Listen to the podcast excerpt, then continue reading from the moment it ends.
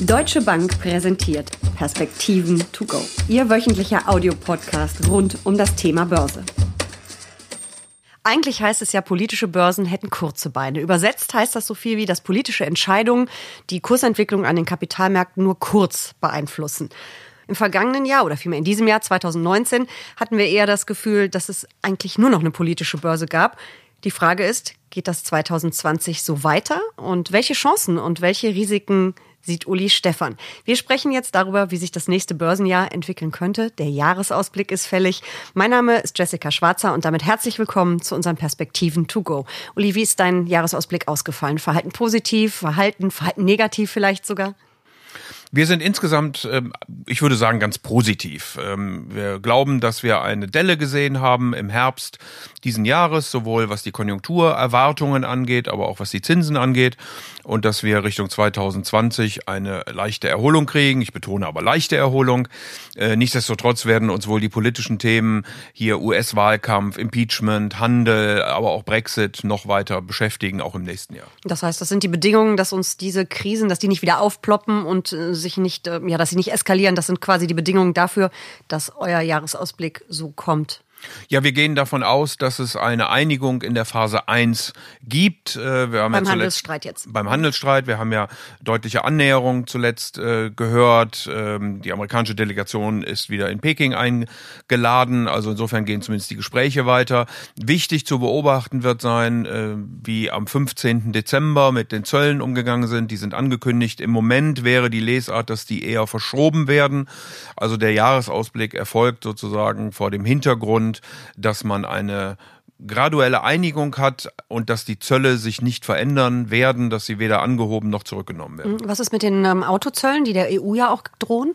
Spannende Frage. Die Juristen äh, streiten sich gerade, ob denn äh, die amerikanische Administration aufgrund der bisherigen Rechtsgrundlage diese Zölle noch erheben kann äh, weil die Frist einfach abgelaufen ist und weil ein Handelsgericht in New York im Falle von türkischem Stahl entschieden hatte, dass äh, man hier wenn die Frist verlaufen ist, eben nicht auf der gleichen Rechtsgrundlage entscheiden kann. Aber es gibt auch da wieder Hintertürchen. Also wie gesagt, man, man streitet, die Europäische Kommission geht im Moment noch davon aus, dass äh, diese Zölle noch nicht vom Tisch sind. Ja, und außerdem, Donald Trump schert sich ja in der Regel selten äh, darum, was ein Gericht ihm sagt. Ja, aber Donald Trump kann natürlich im nächsten Jahr mit einem Wahljahr auch kein Interesse daran haben, äh, die Volkswirtschaft zu beschädigen. Er braucht Wachstum. Man sieht das auch an den Stimmungswerten. Man sieht es ja auch an den Börsen, wenn man ehrlich ist. Also immer dann, wenn die Börse ähm, deutlich zurückfällt, dann rudert auch die US-Administration ein Stück zurück, was diese Handelsthemen angeht. Äh, nun gibt es einen breiten Konsens in den USA Richtung China, aber den gibt es eben nicht Richtung Europa. Insofern wäre auch da immer noch die Hoffnung, dass man einen Weg findet, zumal ja sich auch die deutschen Konzerne verpflichtet haben. Und die sind ja namentlich angesprochen, wenn wir wir über europäische Autozölle sprechen, ähm, dass sich diese deutschen Firmen, deutschen Autofirmen äh, verpflichtet haben, in den USA zu investieren. Wie ist deine Prognose für die Weltwirtschaft konkret oder die auch deiner Kollegen? Wie viel Wachstum erwartet ihr im kommenden Jahr? Wir erwarten gut drei Prozent. Äh, wir erwarten, dass die die Führung sozusagen im Wachstum der Welt wieder übergeht von den Industriestaaten auf die Entwicklungsländer. Hier werden es vor allen Dingen sein, die in 2019 nicht gut äh, performt äh, bzw. gewachsen sind. Also die Türkei, Brasilien, Argentinien, um mal drei Beispiele zu nennen. Äh, insgesamt wird das Wachstum schwach bleiben. Wir haben ja seit 2009 schon einen recht schwachen Wachstumspfad. Äh, aber wir glauben eben, dass der auch noch ins elfte Jahr hineingehen wird. Was traust du den USA und Europa dazu? Die USA sicherlich etwas stärker. Der US-Konsument macht rund äh, ein Sechstel des Weltbruttoinlandsprodukts aus. Der Arbeitsmarkt läuft sehr, sehr gut. Die Löhne steigen auch wieder. Also ähm, der US-Konsument wird es richten. Auch der Baumarkt, äh, vor allen Dingen für Wohnimmobilien, läuft mittlerweile wieder sehr rund in den USA, nachdem die Hypothekenzinsen zurückgekommen sind. Äh, wenn sich der Handelsstreit äh, etwas legt, sollten auch die Investitionen wieder ähm, stärker wachsen, die ähm, nicht sehr gut waren in den letzten Jahren aufgrund eben dieser Unsicherheit. Fiskalpolitisch, glaube ich, wird die USA eher schwierig bleiben. In Europa sieht das Bild ähnlich aus. Wir haben Konsum, Binnenmarkt, Bau äh, Investitionen relativ schwach, Handel war zuletzt wieder etwas besser, also der Außenbeitrag. Die Hoffnung in Europa liegt nach wie vor auf der Fiskalpolitik. Da muss man auch ein bisschen gucken, weil viele Branchen an ihren Kapazitätsgrenzen sind, wie viel das denn noch ausmacht. Außerdem äh, muss das Genehmigungsverfahren natürlich auch äh, in einer Zeitspanne erfolgen, die überschaubar ist. Aber das wäre so eine gewisse Hoffnung, dass Frau von der Leyen, die ja in ihrem Bewerbungsgespräch äh, gesagt hat, dass sie eine Billion auf zehn Jahre in äh, Klimaschutz, äh, Umweltschutz investieren möchte, äh, dass einiges von diesen Geldern vielleicht tatsächlich umgesetzt werden, denn die Notenbanken kommen eben an ihre Grenzen. Wir haben ja einige spannende Wahlen vor uns. Eine findet ja noch in diesem Jahr statt, nämlich am 12.12. .12. in Großbritannien. Ähm, haben wir danach dann wieder dieses Brexit-Drama vor uns? Das hängt natürlich ein bisschen davon ab, wie die Wahlen denn ausgehen werden. Im Moment sieht es so aus, dass Boris Johnson und äh, die Tories eine, eine doch recht deutliche Mehrheit bekommen.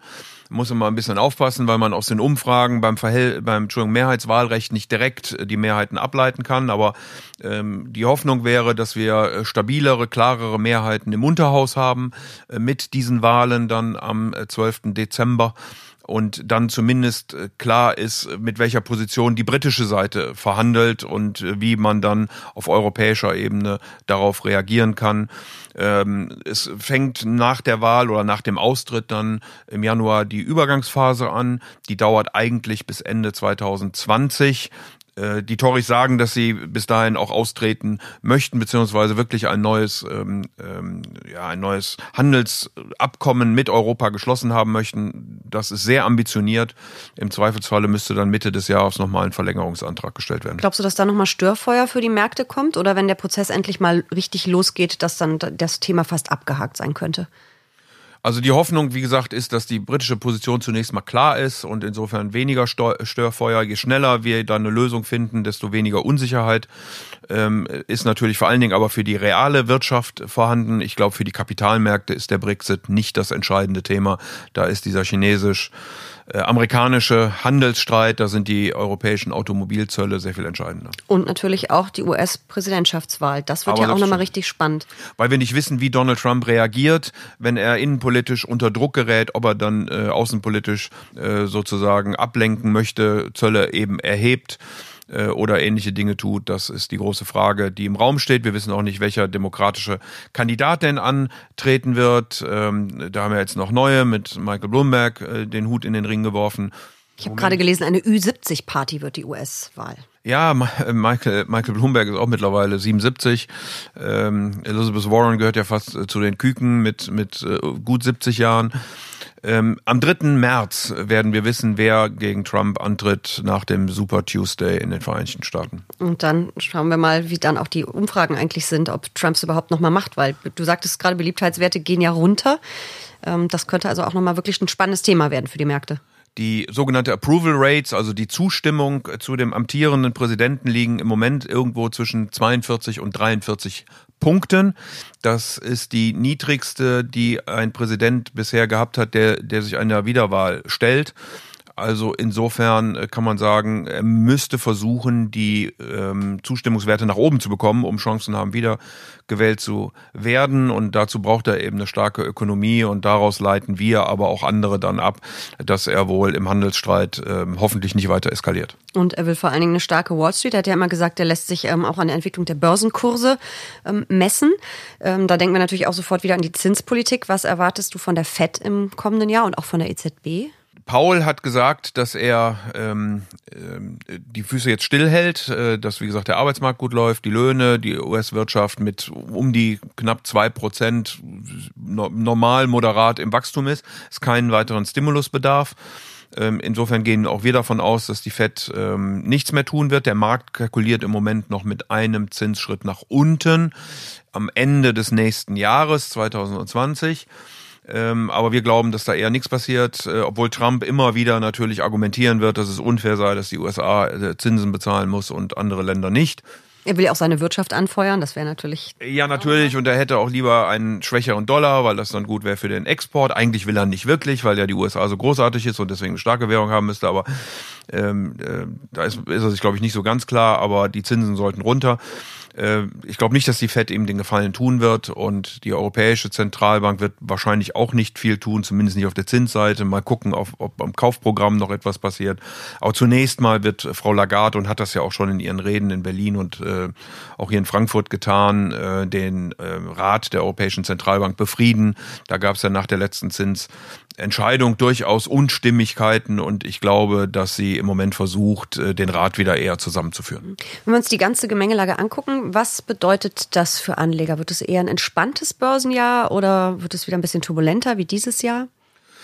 Naja, wir haben 2018 äh, gehabt. Ähm, äh, am Ende des Jahres waren äh, Anlageklassen rot. Man konnte eigentlich mit nichts Geld verdienen. In 2019 äh, ist es bisher völlig andersrum. Äh, alles verdiente irgendwie Geld. Aber wir hatten einen schwachen Sommer, also ein bisschen nervenaufreibend war es auch. Das ist völlig richtig und ich glaube, dass es in 2020 noch ein bisschen nervenaufreibender werden könnte. Dass wir also immer wieder einen Wechsel haben in der Diskussion. Kriegen wir eine Erholung oder kriegen wir doch eine Abschwächung? Äh, eskaliert der Handelsstreit oder normalisiert er sich? Äh, und vor dem Hintergrund äh, werden auch immer wieder dann die Anlageklassen gesucht werden, die äh, zu jede, jeweiligem Verhältnis beziehungsweise Situation passen. Also wenn es um ähm, Abschwung geht, dann werden es eher die sicheren Häfen sein, dann werden es eher die Rentenmärkte sein, dann werden es eher die Gold- und Bundesanleihen, das übliche. Und die Aktien sein, die schon hoch bewertet sind, aber ein sehr solides, qualitativ hochwertiges Geschäftsmodell haben. Wohingegen, wenn wir über Aufschwung reden und über ähm, Einigung im Handel, über Beruhigung, über klarere Sicht in der politischen Situation, auch in den USA, dann werden es die billigen Zykliker sein und dann wird es dann eher Europa sein ähm, ähm, und eben nicht so sehr die Anleihen und Gold und so weiter und so fort. Also von daher eine Favoritenwechsel immer wieder, der dazu führt, dass man aktiv mit den Themen wird umgehen müssen äh, dass man die Situation beobachten muss. Ähm, und äh, aber insgesamt glaube ich, dass wir ein, ein, ein moderat positives Jahr haben werden 2020. Ich glaube, über die einzelnen Anlageklassen müssen wir nochmal ausführlicher sprechen. Bis hierhin, danke für diese Perspektiven to go. Sehr gern.